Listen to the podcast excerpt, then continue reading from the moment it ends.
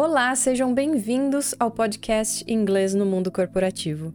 Nesse podcast, eu te ajudo a se comunicar em inglês de maneira mais clara, mais simples e mais segura, principalmente para situações relacionadas ao seu trabalho. Então, se você quer ou precisa se comunicar em inglês profissionalmente, seja sobre você, sobre uma empresa, sobre um produto ou sobre um serviço, acompanha esse conteúdo aqui que eu tenho certeza que você vai aprender bastante.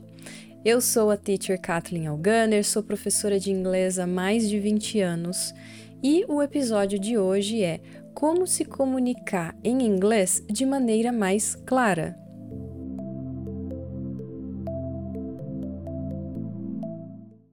Eu queria começar enfatizando, lógico, quais são as principais vantagens e os principais benefícios da comunicação mais clara. Mas antes eu preciso só me alinhar com vocês com relação ao que é uma comunicação clara. Então eu quero enfatizar aqui três características da comunicação clara em inglês. A primeira característica é pronúncia clara e sotaque claro. E aqui a gente está falando tanto de falantes nativos de inglês ou de não nativos. A pronúncia clara é extremamente importante para que a outra pessoa consiga entender o que você está falando. E por que, que eu estou falando isso? Mais uma vez, se você já me acompanha aqui, já sabe que eu sou, que eu tô sempre falando sobre a importância da pronúncia, né? Mas muitas vezes a gente não, não consegue conectar os pontos de que se eu me preocupar com a minha pronúncia enquanto eu estou estudando inglês, enquanto eu estou aprendendo inglês, naturalmente a minha comunicação vai ser mais clara.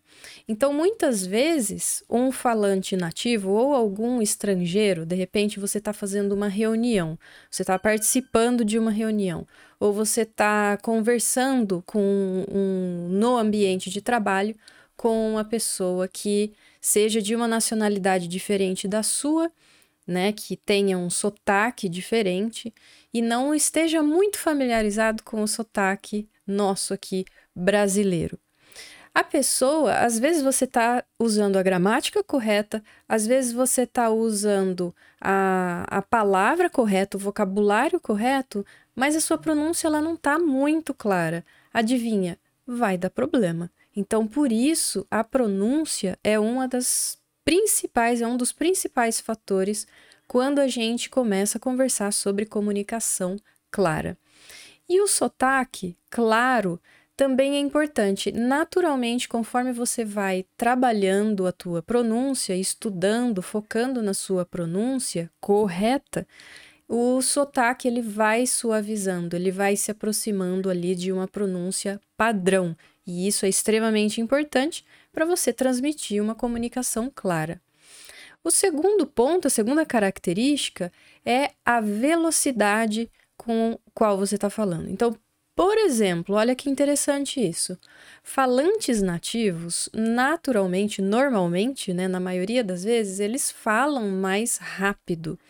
E isso dificulta a outra pessoa de entender. Eu já passei por situações, já contei algumas aqui para vocês, que eu já passei por situações em que eu presenciei, uh, por exemplo, uma chinesa tendo dificuldade para entender um americano, porque ele estava ali falando muito rápido né? Então, a gente precisa cuidar com a velocidade com a qual a gente fala. Principalmente quem não é falante nativo, porque às vezes a pessoa está aprendendo inglês, ela quer falar mais rápido para parecer mais natural e acaba acontecendo um, um, um vai embolando ali a pronúncia e quem está ouvindo tem dificuldade para entender, né? O terceiro ponto, a terceira característica da comunicação clara é o vocabulário, obviamente. Então, uso de phrasal verbs, phrasal verbs são extremamente importantes para a gente entender, para a gente usar, lógico, mas a gente precisa também saber simplificar os phrasal verbs. Existem opções para a gente usar que não sejam os phrasal verbs que facilita para a pessoa que está entendendo. Vou dar o exemplo de novo de uma pessoa chinesa que esteja aprendendo o inglês e não consegue entender ainda phrasal verbs. Se você usar, a pessoa não vai conseguir entender e isso vai prejudicar a comunicação. Por exemplo, call off. Call off é um phrasal verb. O que é um phrasal verb? É um verbo que ele é seguido de uma preposição. Então, call é o verbo, que se você for traduzir ao pé da letra é chamar, né? Off, com dois Fs, né? Off é uma preposição. Então, essa preposição ela modifica o significado do verbo e call off significa tipo cancelar. Então, você pode falar para cancelar uma reunião, call off a meeting, né? Call off a meeting. Então, cancelar uma reunião. Às vezes, quem está te ouvindo pode não entender. É importante que você conheça, tenha familiaridade com os phrasal verbs, talvez você use mais numa comunicação escrita, mas quando a gente se trata de multinacional, que existem outras nacionalidades ali trabalhando junto com você, se você obviamente usar call off com falantes nativos, eles claro, vão entender. Mas de repente, se você usar com um não nativo que ainda esteja na fase do aprendizado de inglês, aí você usa call off, a pessoa pode não entender o que você está tentando falar. Você tem duas opções: usar da mesma forma e perguntar se a pessoa entendeu. Ou você usa outra palavra que dá para substituir. Por exemplo, cancel. Cancel a meeting, né? Cancelar uma reunião serve também. Então é, é muito importante ter essa diversidade de vocabulário aí no banco de dados para quando a gente precisar resolver um problema como esse da outra pessoa não entender o que você está falando, você tem outras palavras para tentar explicar a mesma coisa. Ainda dentro dessa mesma categoria de vocabulário, tem também as gírias e tem as expressões. Gírias e expressões, elas existem em qualquer língua, e em inglês existe também. É legal saber, não é só legal saber, é, é super importante que você saiba, que você conheça, tenha familiaridade com essas expressões que em inglês é carregado de expressão. Inclusive no inglês mais formal mesmo, né? O inglês para negócios. Existem várias expressões. Idioms, né? Que é, expressões em inglês, a gente fala idioms, que se você for bater o olho nessa palavra, você fala, putz, é idiomas. Não, não é. Idioms são expressões, tá? Então, é interessante você saber, conhecer, mas você também precisa saber usar um vocabulário mais simples. Aliás, eu nas minhas aulas eu sempre procuro usar um vocabulário mais simples para justamente provar para os alunos que é perfeitamente possível se comunicar de maneira fluente, de maneira natural, de maneira tranquila, de maneira clara e segura também. Você tem mais segurança quando você usa uma, um vocabulário mais claro, né? Quando a sua comunicação é mais clara.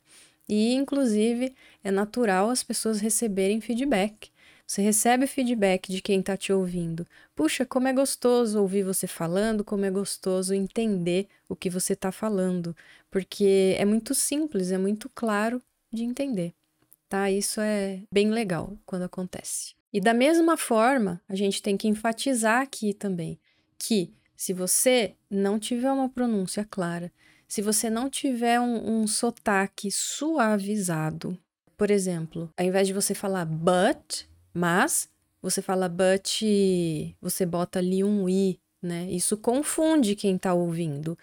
Ao invés de você falar and, que é e, você fala and. É, não tem esse i no final de and. Isso é tudo característica que é transferida do português para o inglês. Então a gente tem que tomar muito cuidado com isso, porque de verdade a outra pessoa que está te ouvindo por não ser brasileiro, por não ter essa mesma interferência que a gente tem do português, vai ter dificuldade de entender o que a gente está falando. Então é muito importante suavizar o, o sotaque e trabalhar na pronúncia correta, sempre ouvindo e repetindo em voz alta. Se você falar muito rápido, né, e, e meio que embolado ali a pronúncia, vai dificultar também. E se você usar vocabulário complicado, a pessoa também vai ter dificuldade de entender. Agora, quando a gente foca em desenvolver uma comunicação mais clara, existem uma série, existe uma série de benefícios, uma série de vantagens quando a gente foca nisso. E eu vou falar, vou destacar aqui as que eu considero as três mais importantes, as três mais vantajosas, que a primeira é economia de tempo. You save time. Você salva tempo, né? Você economiza tempo. Por quê? A princípio, no começo, dá aquela impressão que quando você para para escrever, por exemplo, um e-mail e você começa a focar numa comunicação mais clara, dá a impressão que você está perdendo tempo. Porque o que, que, é isso, focar numa comunicação mais clara? É você, na hora que você está escrevendo o e-mail, é você ler aquele e-mail que você escreveu várias vezes, de preferência, não escrever e já enviar, né? E isso é uma técnica excelente de você escrever, revisa e reserva aquele e-mail para depois que você for fazer alguma outra coisa, vai beber uma água, vai ao banheiro, não sei, vai fazer qualquer outra coisa. Aí você volta e lê de novo esse e-mail. Eu tenho certeza absoluta que você consegue deixar esse e-mail mais claro do que você escreveu. Certeza absoluta. Eu faço isso é, várias vezes. Hoje em dia, com o WhatsApp, o, a coisa do e-mail acaba né, se reduzindo, pelo menos para mim. Mas para quem trabalha em uma empresa, sabe que e-mails, dependendo do cargo, inclusive, uns mais, outros menos, mas o e-mail é uma ferramenta extremamente usada e de uma maneira muito mais formal do que um WhatsApp, né? Então, pela questão da formalidade, é importante que a gente foque na clareza daquela comunicação. E isso vai economizar tempo. E a questão do tempo que eu quero ressaltar aqui é que você vai, no começo, dar a impressão que você não está saving time, né? Que você não está economizando tempo porque você está ali.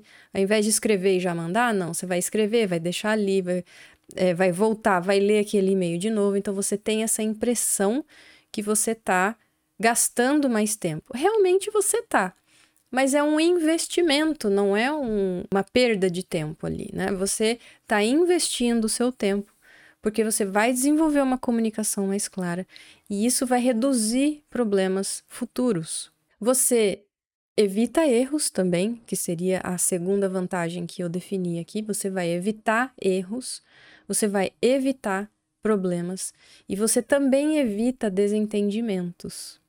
E é, na minha opinião, eu sou suspeita para falar porque eu adoro esse assunto sobre comunicação clara, mas é uma coisa assim que não tem fim. Não tem fim. Você, quando foca em se comunicar de maneira mais clara, isso é uma coisa que você vai desenvolvendo para o resto da sua vida e não tem fim. Nunca você vai chegar e falar assim: nossa, tá extremamente clara a minha comunicação. Sempre dá para melhorar né?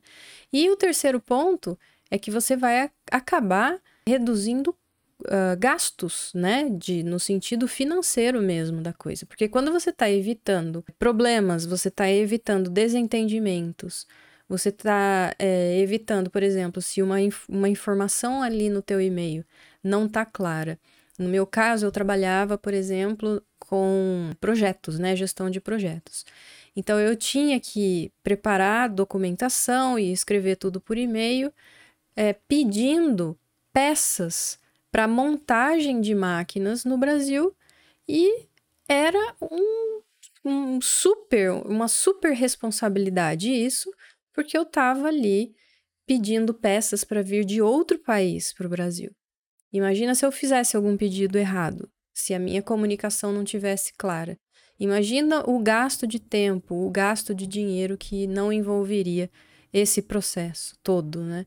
Então, eu tô falando isso justamente porque eu tomava muito, muito cuidado com a minha comunicação, porque eu trabalhava com gerenciamento, né, gestão de projeto, E no, nos projetos a gente trabalha com muita gente, tem um grande time ali envolvido de vários países. Se você trabalha também numa multinacional, você sabe. Tem muitas pessoas envolvidas de outros países e essa comunicação ela tem que ser a mais clara possível. Bom, eu ficava até feliz que o meu chefe me chamava para ajudar na escrita de e-mails, né? Então, em inglês. Então, é sinal que a minha comunicação realmente estava boa, né? Mas é porque eu gosto, eu gosto, eu invisto tempo nisso e eu acho que isso evita todos esses problemas que eu mencionei aqui, né? Você economiza tempo, porque conforme você vai desenvolvendo a sua comunicação clara, mais rápido isso vai ficando, esse processo vai ficando como tudo na vida que você está aprendendo, está desenvolvendo, você vai facilitando as coisas e é um investimento para o futuro. Agora, uma coisa que a gente precisa levar em consideração é que existe diferença entre a produção e a recepção da comunicação, obviamente, né? Como a gente aqui está falando de comunicação mais clara em inglês, a gente tem que entender que quando a gente vai produzir a informação, seja na voz, né? Ou seja, na escrita, seja na fala, ou seja na escrita, é, a gente tem controle dessa produção da comunicação. Então a gente vai focar em se comunicar de maneira mais clara, em é aquilo que eu falei, pronúncia mais clara, sotaque mais suavizado, velocidade mais controlada, não falar tão rápido, né? Falar de maneira mais tranquila, mais devagar, mais pausada, para a pessoa conseguir entender o que você está falando. Cuidar do vocabulário. Então, quando a gente está produzindo a informação, a gente tem controle daquilo que a gente está produzindo, né? E a gente consegue usar um vocabulário simples para facilitar a vida da gente. Eu gosto disso. Eu uso um vocabulário mais simples sempre. É, meus alunos sempre comentam comigo: nossa, que maravilha, que fácil que é de te entender, porque esse é o meu ponto. Eu quero mostrar justamente isso para o aluno: que ele precisa usar vocabulário mais simples, é, falar de maneira mais tranquila, mais calma, que dá super certo isso na comunicação. Funciona super bem. Você não tem aquele problema da pessoa ficar te perguntando desculpa, não entendi o que você quis dizer. Então, quando você vicia nesse tipo de comunicação, você recebe muita, muito benefício em troca. Agora, existe o ponto que você não tem controle sobre a informação que você está recebendo, ou seja, aquilo que você está lendo e aquilo, principalmente aquilo que você está ouvindo, né? Infelizmente. Mas, mas quando a gente está lendo ou ouvindo, como a gente não tem controle, a gente precisa entender tudo que está sendo escrito, tudo que a gente está lendo ali ou tudo que a gente está ouvindo. A gente precisa entender. Ou seja, a gente precisa estar tá familiarizado com a maior diversidade de sotaques possíveis. Então, eu gosto, por exemplo, de instruir meus alunos a treinarem tanto com o sotaque americano, a gente usa o Natural Readers, é um site gratuito, você pode usar naturalreaders.com/online. Esse, nesse site você coloca ali um, um trecho de um texto e você consegue ouvir e repetir. Só que ali nesse site você consegue, além de você controlar a velocidade que você está ouvindo o áudio, você consegue também selecionar as, os sotaques diferentes. Então é importante que você tenha essa diversidade de sotaque ali, esse contato com o sotaque. É lógico que aquela leitura é feita através de AI, Artificial Intelligence, né? A inteligência artificial, mas é uma pronúncia ali perfeita, né? E usa inclusive os connecting words, né? Connecting sounds, que é o, o, aquela conexão quando junta uma palavra na outra, por exemplo, quando você fala e eu, você fala and I, você não fala and I, você fala and I, junta. Então, eu, o Natural Readers, ele faz isso e você consegue se familiarizar com o sotaque americano, com o sotaque australiano, com o sotaque britânico, porque quanto mais você se expõe a essa diversidade de sotaques, mais fácil vai ser para você entender é, quem você está ouvindo, né? Então, por exemplo, já pensou se você treina ali meio que imitar o sotaque indiano? indiano, você vai se familiarizar com o sotaque indiano. Quando você ouvir um sotaque indiano, você vai ter mais facilidade para entender. É simples assim. Então, ao invés da gente se afastar daquilo e falar, não, não, não consigo, é difícil para mim, a gente tem que se aproximar a ponto de ficar imitando aquilo que a gente está ouvindo. Existe uma ferramenta que todo mundo já tem essa ferramenta, se você usar para você desenvolver uma comunicação mais clara, vai funcionar porque todo mundo já nasce com isso. Essa ferramenta se chama Eli 5. Eli 5 é uma ferramenta. Eli 5 é ELI 5. ELI 5. Essa sigla em inglês significa Explain like I'm five. Explain like I'm five. Please explain like I'm five. Por favor, explique como se eu fosse uma criança. É, desculpa, como se eu tivesse cinco anos de idade, né? Então, please explain like I'm a child, like I'm a child. Please explain like I'm a child. Por favor, explique como se eu fosse uma criança. Também é uma variação desse Eli 5. Esse Eli 5, se vocês jogarem no Google, vocês vão ver que, que é usado em uma diversidade de assuntos diferentes, né? Inclusive treinamentos de profissionais que precisam se comunicar com mais clareza. Por exemplo, é, quando o profissional precisa explicar uma coisa muito complexa para pessoas que não têm o menor conhecimento sobre aquele assunto, existe essa técnica Eli 5, que é você explicar para a pessoa como se ela tivesse, como se fosse uma criança, como se ela tivesse cinco anos de idade. E, e isso, para o aprendizado de inglês, é uma técnica excelente, principalmente quando a gente está falando aqui de um aspecto mais profissional, que a gente precisa explicar e a pessoa precisa entender o que a gente está querendo dizer. Se você está fazendo um treinamento e você está explicando, a pessoa precisa entender aquilo que você está falando da maneira mais simples possível. Eu já usei isso, essa estratégia, eu já testei essa estratégia com os alunos para a comunicação na hora, né, que o aluno está treinando falar, e é incrível como isso funciona.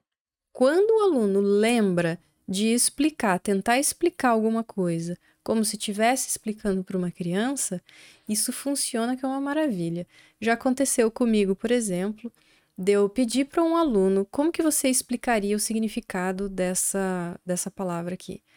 Aí o aluno falou: Olha, eu sei o que, que é essa palavra, mas para mim é muito, é extremamente difícil. E eu sei que esse aluno, na época, tinha uma filha pequena. E eu falei assim: e se a sua filha chegasse para você e perguntasse, pai, qual que é o significado disso?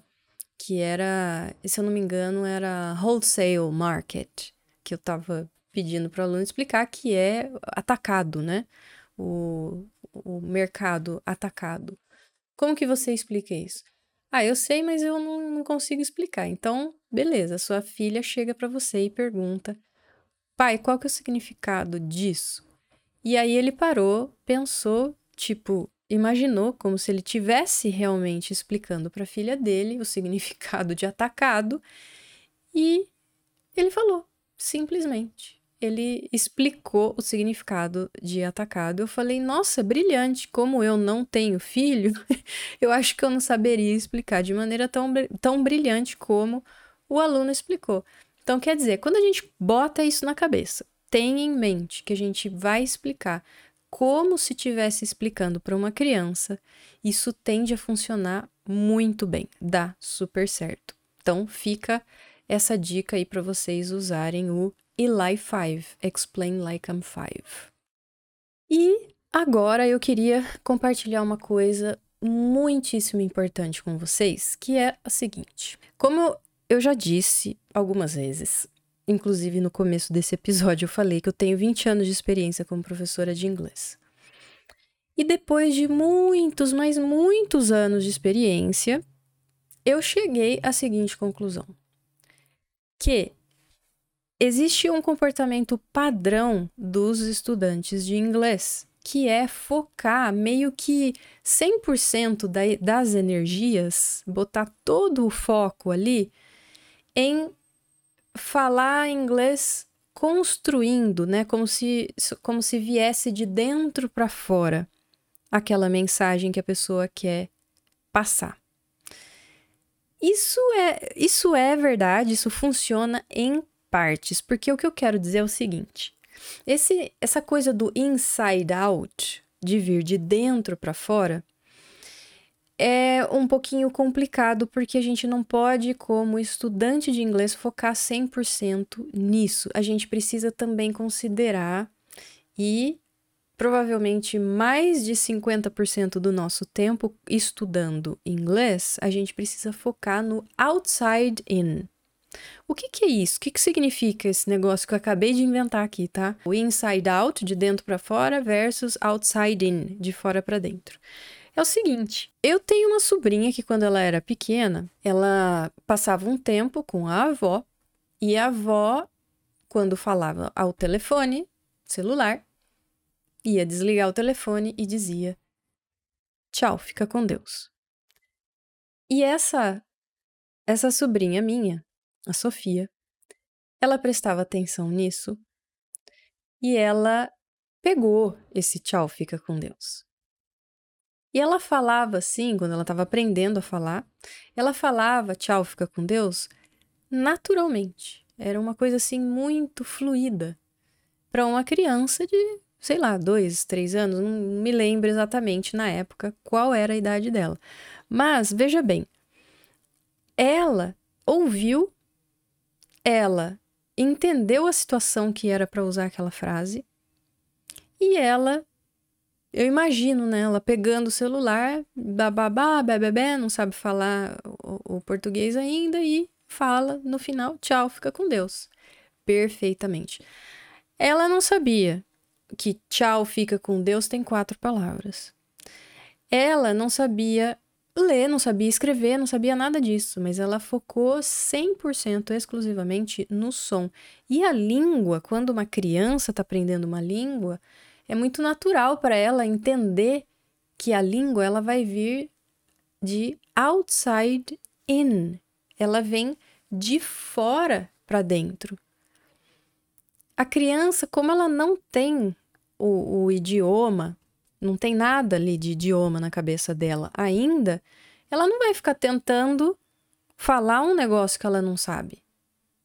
Ela vai tentar ouvir, prestar muita atenção no que estão falando para ela internalizar aquele idioma. Eu não sei se eu estou conseguindo ser clara aqui no que eu estou querendo expressar, porque a gente está falando sobre clareza, né? Mas vamos lá. Este é o ponto. Ao invés de tentar falar apenas 100% do tempo, isso faz parte. Não estou falando que não pode ser desse jeito, né? Vamos, vamos entender direitinho.